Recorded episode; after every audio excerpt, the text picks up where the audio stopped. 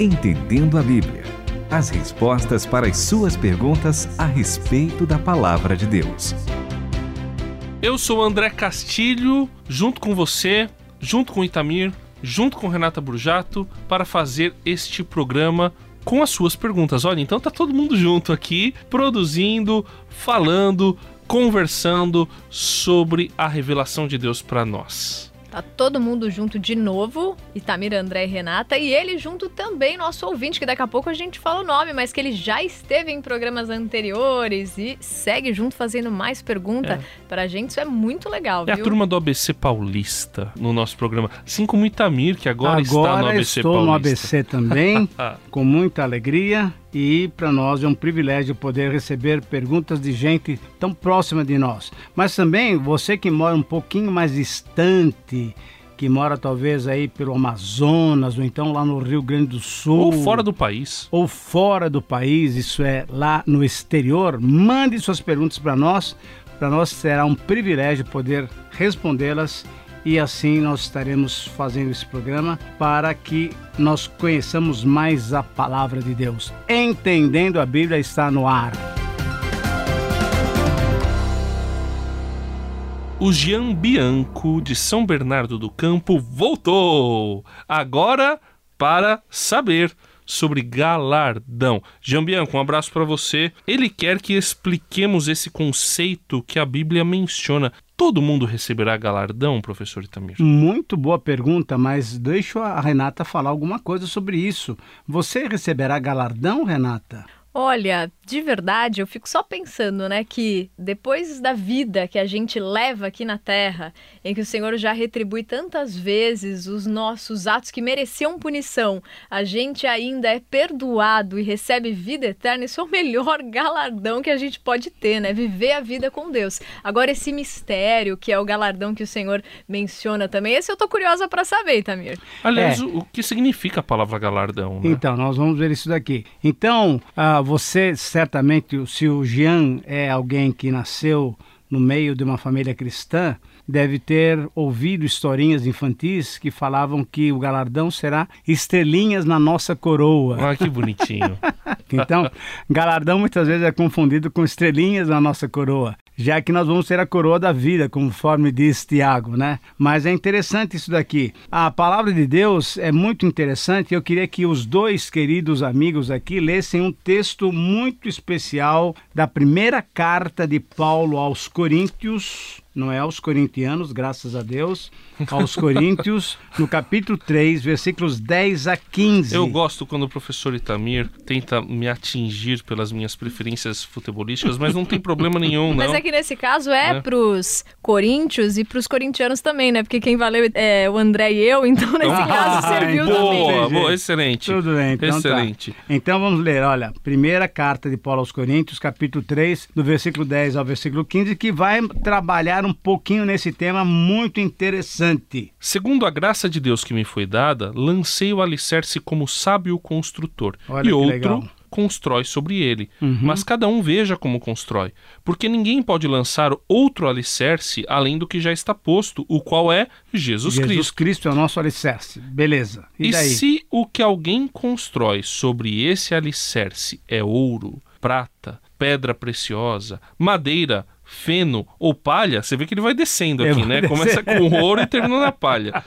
A obra de cada um se manifestará, pois aquele dia, aquele dia, que, que dia, dia, é esse? Que dia que é esse? Né? Aquele dia a demonstrará, porque será revelada pelo fogo. Olha só. E o fogo testará a obra de cada um. Se a obra que alguém construiu permanecer, este receberá recompensa. Se a obra de alguém se queimar, este sofrerá prejuízo, mas será salvo como alguém que passa pelo fogo, ou seja, vai chegar no céu meio chamuscadinho exato, lá, né? Exato. Meio queimadinho assim, mas vai chegar.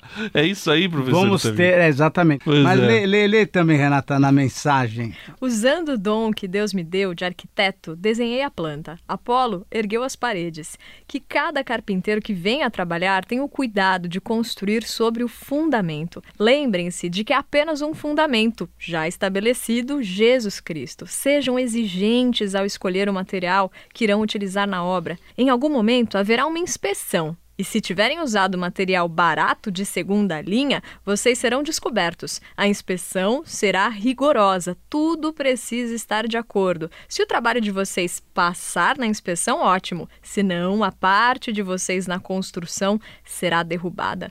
Mas vocês não serão destruídos. Vão sobreviver, mas com dificuldade. Foi muito isso, bonzinho, isso sabe né? o que me lembra? As da vers- obras que Ah. são feitas e que há desvio de dinheiro público. E muitas vezes são Exato. feitas com um material ruim que depois vem a despencar, vem causar mortes, vem a trazer prejuízos para a cidade. Esses precisam ser responsabilizados legalmente, né? Então é interessante saber que aquilo que a gente faz, seja nessa vida ou seja lá no juízo final, um dia vai vir à luz, né? vai ser descoberto. A recompensa divina se dá para todos, para todos, tanto para salvos como para aqueles que ainda, infelizmente, ainda não são salvos. Agora, que recompensa, que galardão, galardão, como você tinha pedido para fazer uma uma definição da palavra, é exatamente isso, é uma recompensa por aquilo que você faz. Merece, todos nós merecemos uma recompensa ou pela vida correta, bonita, honesta que estamos vivendo ou pela vida que infelizmente muitos vivem, uma vida desonesta, uma vida fora dos padrões de Deus e assim por diante. O que vai determinar, de fato, o melhor galardão, como disse a Renata bem no começo do programa, que é a vida eterna, é se nós tivermos Jesus Cristo como nosso Senhor e Salvador ou se nós não tivermos Jesus Cristo como nosso Senhor e Salvador. A vida eterna é o grande galardão que nós vamos ter se nós tivermos Jesus como nosso Senhor Salvador. Infelizmente, a recompensa daqueles que não creem no Senhor Jesus vai ser a morte eterna, vai ser o inferno, o lago de fogo preparado para o diabo, seus anjos e seus seguidores.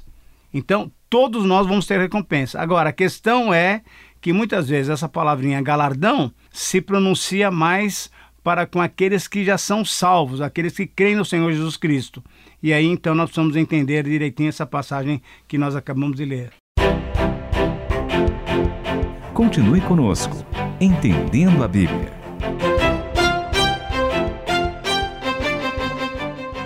E aí eu quero trazer algo que é meio brincadeira, mas para trazer uma outra questão que é séria. Eu brinco com a Paula Ferreira, que todo mundo conhece aqui, e o esposo dela, quando ela conheceu ele, ele não era cristão, ele não cria em Deus, e além de ela falar do evangelho, né, ele aceitar Cristo, ele se converteu, casou com ela e virou pastor. E aí ela brinca: "Imagina, o meu galardão no céu". A gente fica brincando, né? Só pelo Walter, mas brincadeira, porque a gente não pode viver uma vida pensando na recompensa que a gente vai ter lá adiante. Porque, obviamente, o que a gente faz no Senhor, o nosso trabalho não é vão.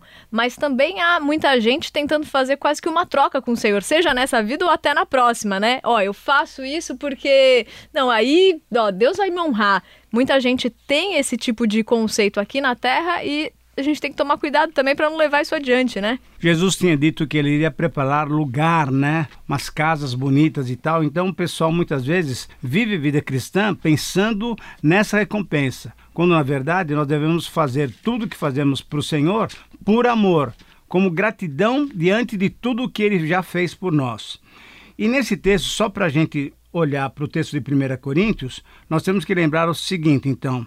A maneira pela qual eu desenvolvo ou eu construo a minha vida cristã, sabendo que o fundamento é o Senhor Jesus Cristo, vai determinar que tipo de recompensa eu terei.